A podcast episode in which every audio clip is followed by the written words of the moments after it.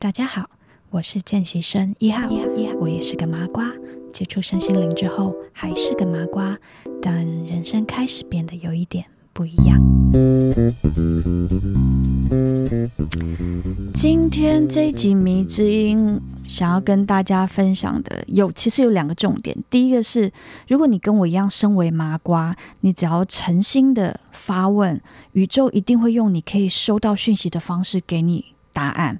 第二个是，如果你是一个想要转行当疗愈师的人，最低最低的投资门槛是零元。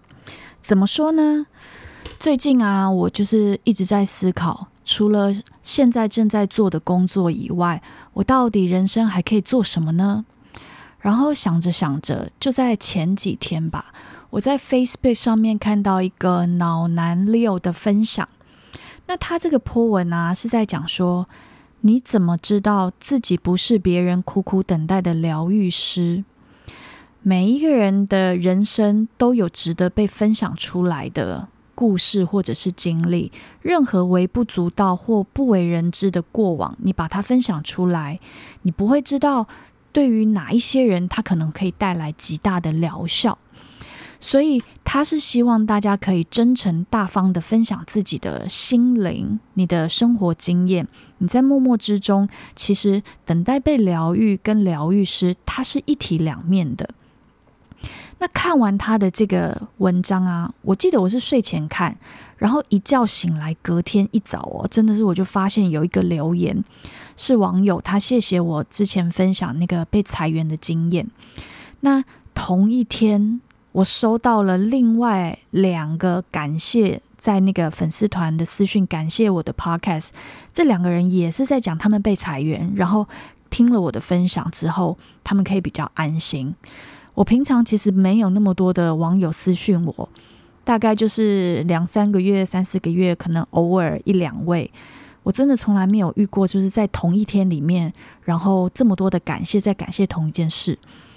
然后在同一天，我又收到一笔那个抖内赞助，他是在下午两点二十二分赞助我了六百六十六块，所以是天使数字诶，二二二六六六。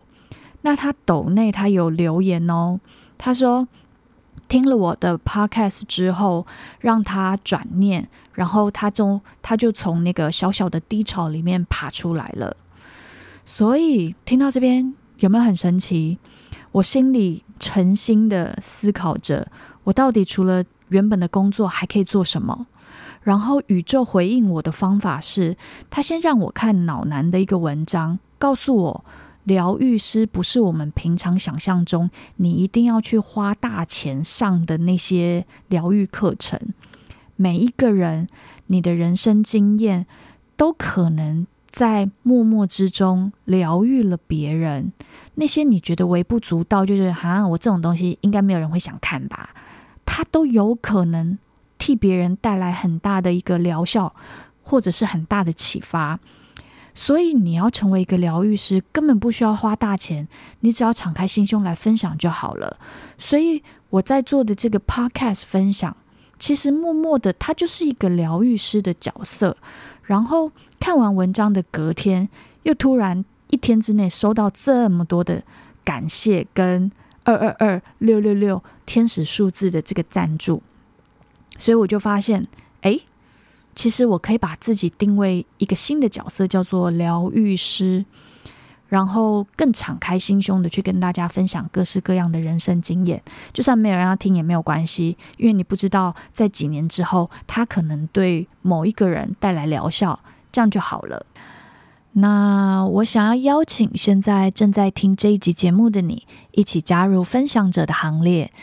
我们永远不会知道自己的一些小小的经验，在什么样的时机点会对什么样的人产生莫大的疗效。